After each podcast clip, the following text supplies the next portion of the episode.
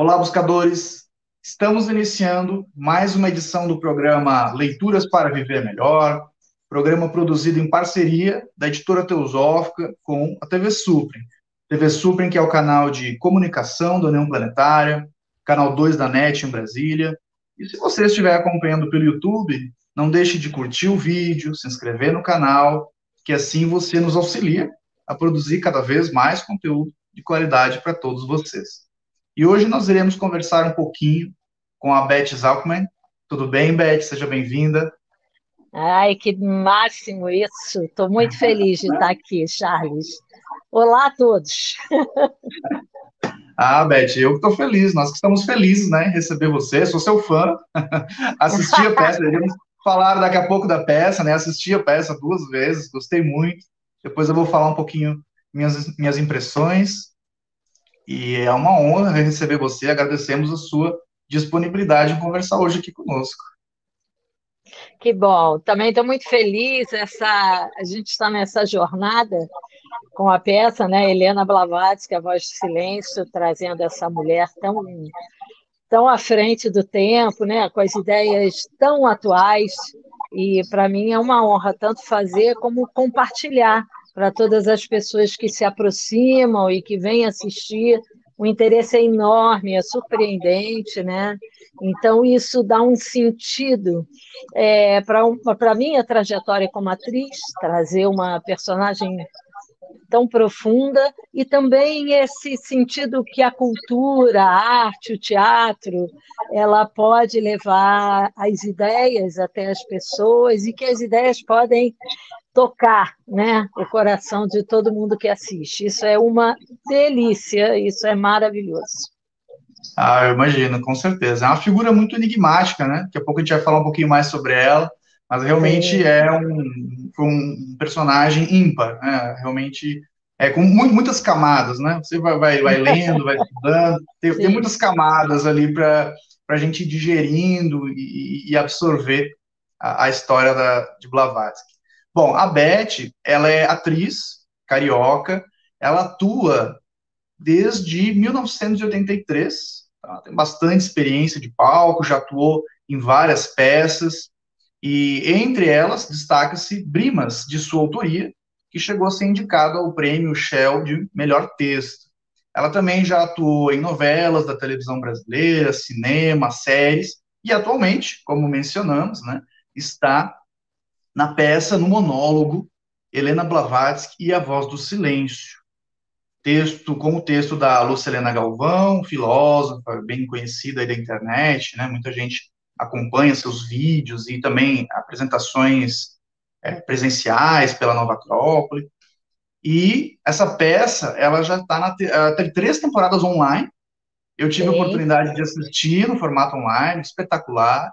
E para o, o nosso deleite, agora ela está na, na, modalidade presencial, que eu também tive oportunidade de assistir a, a, aqui em Brasília. Agora, recentemente, terminou uma temporada em São Paulo, e agora vai ter uma nova temporada em Belo Horizonte, que daqui a pouco a Beth vai falar um pouquinho mais para nós. Beth, é, o que eu queria te perguntar inicialmente, assim, é, a Blavatsky, ela, ela, como eu disse, né, ela, ela tem várias camadas. Você tem o lado personagem histórico, que é muito surpreendente, uma mulher no século, né, no século XIX ali, que, que é, enfrentou muitos tabus e percorreu o mundo e bateu de frente com, com autoridades da, da, da igreja, do, do, da academia científica, uma pessoa cercada de polêmicas, ao, ou por outro lado, você tem a parte filosófica muito profunda, o embasamento literário, principalmente nas tradições orientais, muito profundo. Então, você tem muito material ali para explorar. E, e, também você tem todo um lado místico de Blavatsky, né, que ela é uma figura toda cercada de mistérios, tem muitas passagens da história dela que são, que são bem, assim, despertam a nossa curiosidade, né, que, que é algo bem inusitado. Então, o que eu te pergunto inicialmente é como que foi incorporar essa, essa figura. Eu, eu lembro, eu, eu no, no, final da peça em Brasília, você até falou um pouquinho, né, para o público, você conversa com o público no, no final da Sim. peça, Você falou um pouquinho, né, como que é a preparação, como que é cada dia, mas gostaria que você falasse um pouquinho hoje para nós, para quem está nos assistindo, dessa, dessa experiência. Como que foi, como que é, como que está sendo. É, é diária. Primeiro, é, o texto, né, de uma profundidade incrível, assim, né? A professora Lucilena Galvão é uma conhecedora e traz um lado filosófico. A gente tomou muito cuidado para não trazer nessa, nessa montagem o lado não místico, porque é impossível, mas o lado da bruxaria, da, dos, dos da, de toda essa questão paranormal que a Helena Blavatsky tinha, né, que ela trouxe com ela, porque senão a gente cria uma figura é, inacessível, sabe? Ela vira um mito, ela vira uma coisa tão distante que não chega até o que é mais importante, que é o que ela fala, né? É o que ela diz, é o que ela buscou, é a própria vida da Blavatsky. É, a gente tinha uma série de, de qualidades dela que a gente vai listando para poder criar um personagem, porque eu faço uma Blavatsky da minha imaginação, com um conteúdo verdadeiro, mas ela está dentro da minha imaginação, da imaginação do Luiz Antônio Rocha, que é quem dirige, né? A gente já trabalha juntos há muito tempo, e na imaginação da Lúcia, que é o que vem no texto. Então, a gente começa com essa questão é, física, né? Ela era gorda, vamos dizer, ela era grande, mas eu, eu fiquei vendo que ela não era. Ela ocupava espaço. Eu mudei a qualidade de, de física, gorda, magra, alta, baixa, para o tamanho de espaço que ela ocupava onde ela chegava. Isso me dá uma força para entrar, para fazer o personagem. Uma coisa é você fazer um personagem frágil, que também ocupa espaço. Mas a Blavatsky, para mim, ela é incrível, ela é uma, uma potência pela determinação, pelo cumprimento da missão, ela fala, né, é, o meu amor profundo pela humanidade e pelos mestres e o meu juramento inabalável com a minha missão. Isso é de uma beleza, é de uma verdade humana, né? Porque ela fazia aquilo para ela e para a humanidade. Então, essas qualidades que a Blavatsky me, me oferece é, para criar esse personagem é muito forte, é muito intenso. Não é uma personagem cotidiana, ela nenhuma parte do texto tem e aí tudo bem? né? Essa coisa que a gente usa no dia a dia mas são mensagens profundas e eu posso te garantir que a cada vez que eu faço a peça eu descubro mais uma camada eu descubro mais um pouquinho daquela profundidade daquela personagem ah, com certeza. Como você disse, né, é, é, todos nós trabalhamos, é, aí agora eu falo como um estudante da literatura de Blavatsky há muitos anos, é, todos nós criamos a Blavatsky da, da nossa imaginação, né, porque nós Sim. não conhecemos ela, nós temos os textos e temos fotos, mas nós não temos vídeos, poucas, não temos né? áudios. Né? Charles, poucas fotos, poucos, pouco material para pesquisa da figura física dela, né?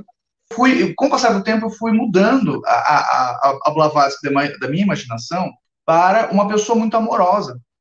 Porque quando você vai lendo o texto, você vai vendo justamente isso que você comentou, que a abnegação dela diante do, do, do que ela poderia ter sido, né? Então, você estuda a vida dela, ela poderia ter sido uma grande pianista, ela era uma grande pianista, ela Sim. poderia ter, ter, tido isso como ofício, isso está na biografia dela, né? Diz que o mestre, inclusive, diz para ela: Ó, oh, você quer seguir a missão que nós temos para você, ou você quer né, ser uma grande musicista, você vai ser muito, muito bem sucedido, etc. Né? Ela tinha uma grande erudição e uma formação é, musical muito, muito sólida ali, que ela poderia ter, ter, ter, seguido por esse caminho. Né? E ela abre mão do que poderia ter sido, de talvez, com certeza, uma vida mais confortável, financeiramente mais confortável, socialmente mais confortável, para diversos desafios aí, né, de, de viajar o mundo naquela época, né? Viajaram, a gente, a gente lê, né? Viajava em, em carro de boi, viajava é. de barco, demorava várias semanas. A gente tem uma das cenas na peça que a gente fala das viagens, porque são inúmeras viagens. Ela é a primeira mulher ocidental a entrar no Tibete E ela tenta algumas vezes, até que ela consegue, ela é muito persistente, né? E ela sabia o que ela queria, ela tinha essa determinação, né? Essa entrega. É uma determinação com entrega, né?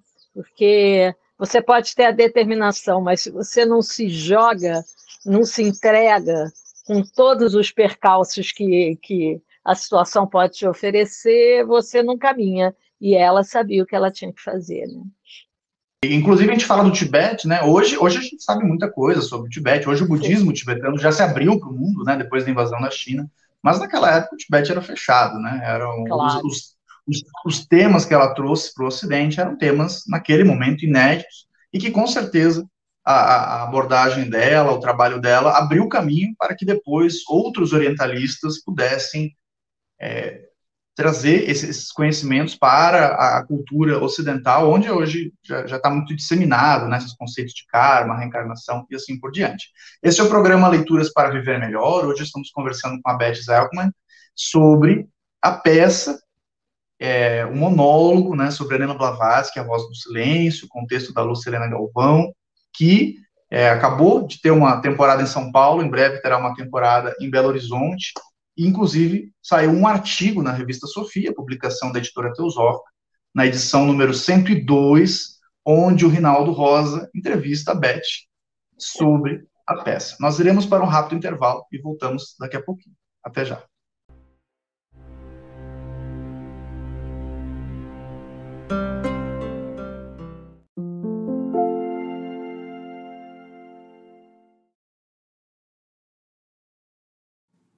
A editora Teosófica está com uma grande novidade para seus leitores.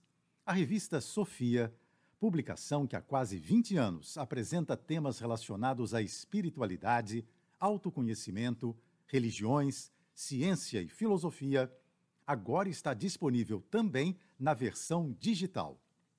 Nesta nova modalidade, o leitor pode acessar todos os mais de 90 exemplares da revista Sofia já publicados, seja na tela de seu computador, tablet ou smartphone, já que o conteúdo se adapta à tela do dispositivo utilizado. Entre em contato pelos canais da editora Teosófica para maiores informações e consulte os valores promocionais para quem já é assinante da revista impressa. Editora Teosófica Livros para Viver Melhor.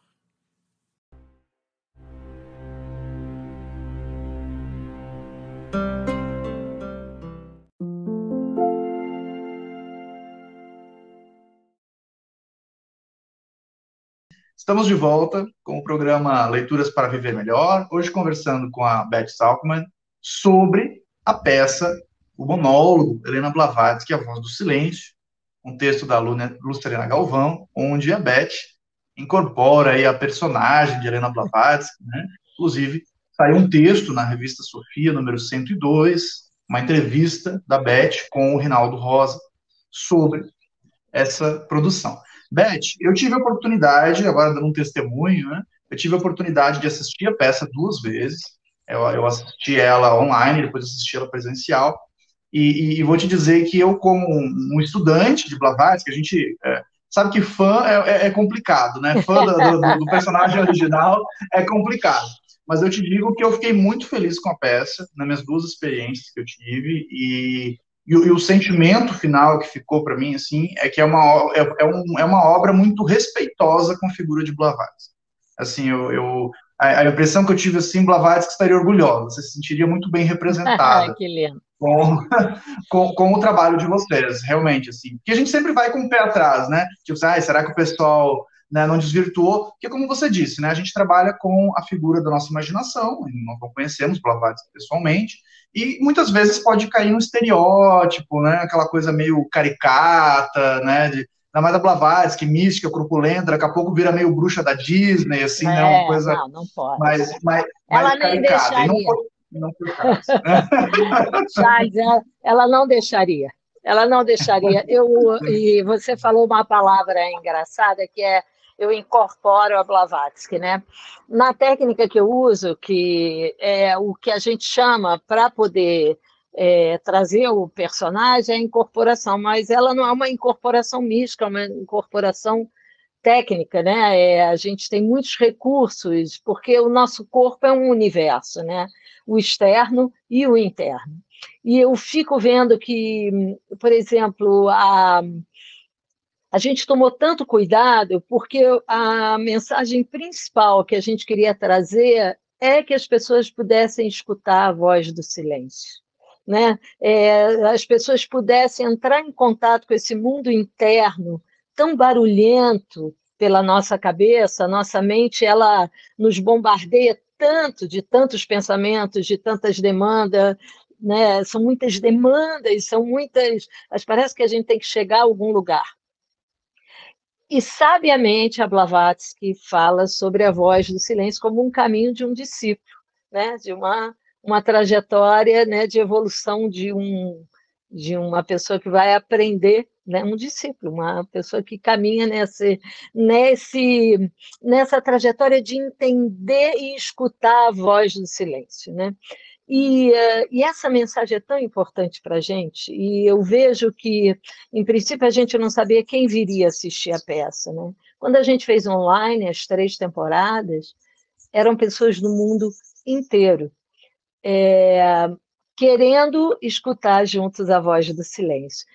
As pessoas conhecem a professora Lucilena Galvão, esse foi o início da, da trajetória, né? As pessoas gostam do que de todas as palestras dela, mas isso foi aumentando de tal maneira que a gente começou a ver que a gente agora em São Paulo, que a gente lotou todas as as, os, as temporadas, né, as apresentações, todas as pessoas que vinham, além do pessoal da Sociedade Teosófica, foi quando eu conheci o Rinaldo, eram pessoas que queriam, estão nessa busca do autoconhecimento. Então, acho que é uma. É, Para mim é muito importante, né? Eu, desde a minha adolescência, eu estou nessa busca. E aí vai, né?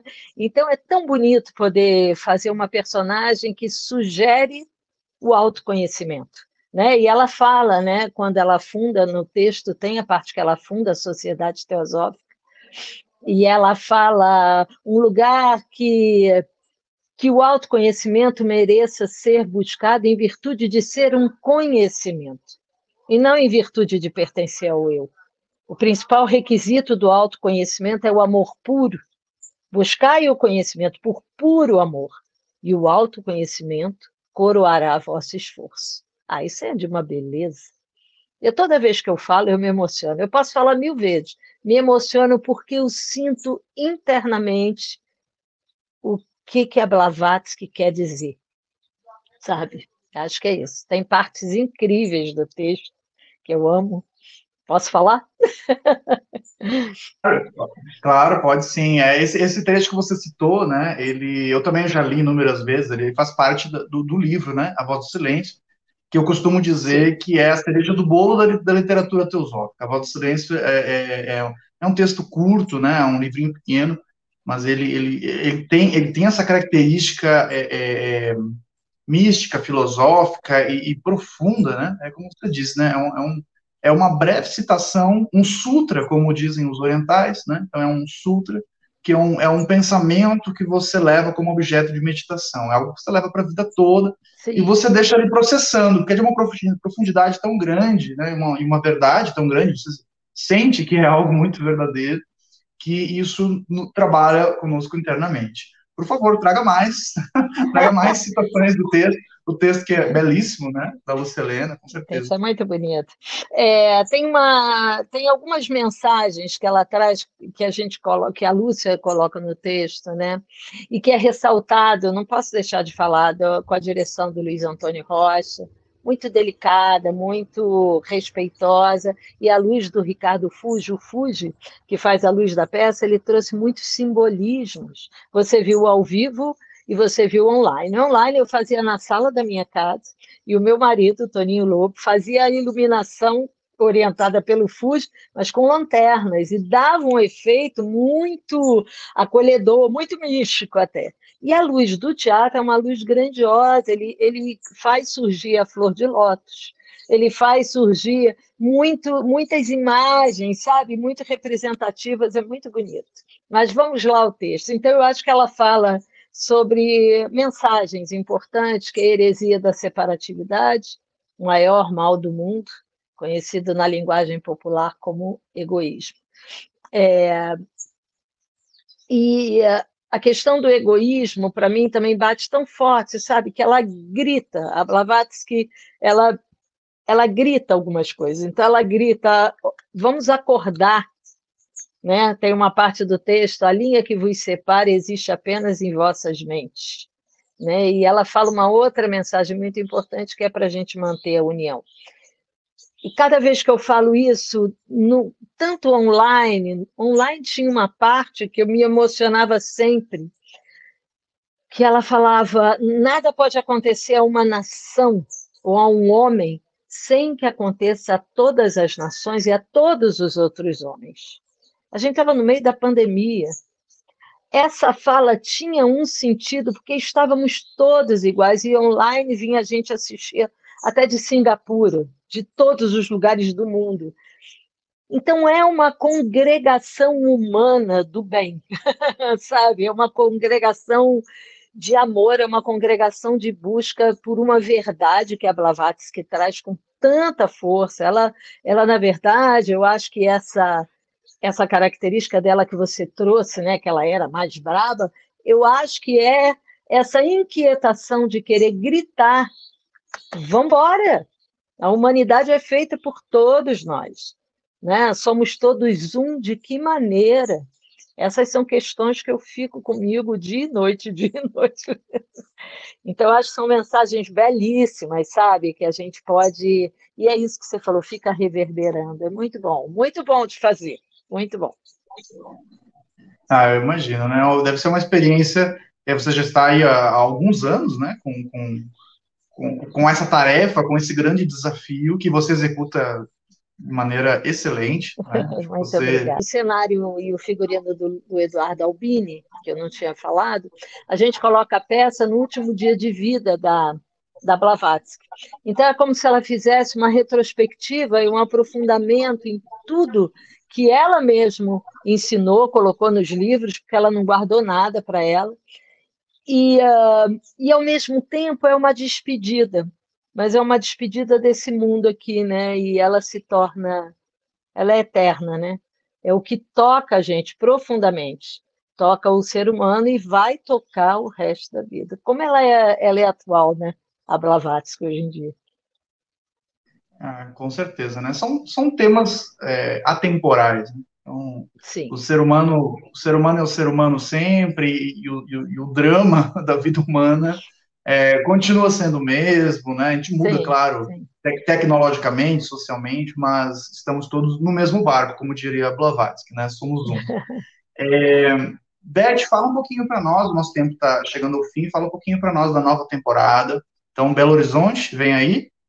É, dia 20, 1, 22 e 23 de abril, a gente faz no Teatro Feluma, sempre às 8 horas da noite. São três dias só, mas vão ser incríveis. Os ingressos já estão à venda no, na Simpla, né, que é uma plataforma digital que você compra diretamente ali os, ingressos. A gente uh, tem algumas outras possibilidades de fazer no Rio de Janeiro, de voltar a São Paulo, São Paulo é certo, e muita gente pergunta, gente, eu quero. Ai, não vem para Porto Alegre, não vem para Florianópolis, não vem para Salvador. A gente quer ir, é só convidar e a gente vai se organizando.